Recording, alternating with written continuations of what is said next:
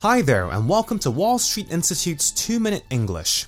Over the years, apart from reminding students of English to practice, practice, and practice, the other thing that I keep reminding them to do is to ask questions.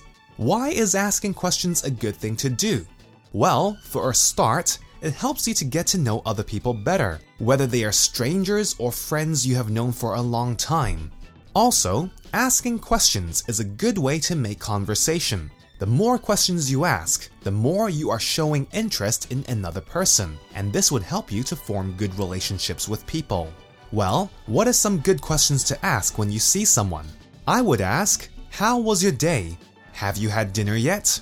Or, Did you do anything interesting today?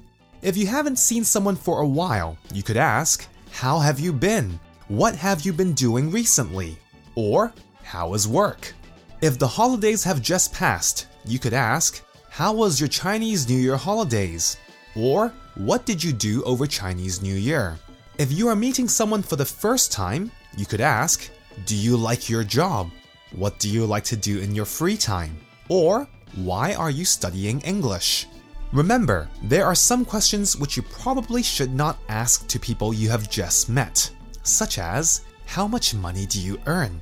Do you have a girlfriend? Or How old are you? If you're not sure what to ask, think of something you like to do and ask the other person if they like that thing. For example, I love music, so I would ask, Do you like music? Or What kind of music do you like? Try to be creative when asking questions, and keep thinking of questions to ask as you make conversation with someone else. Asking questions is a really good skill to have, and the more you practice, the better you would get at it. Well, that's all for this week's 2 Minute English. Bye bye.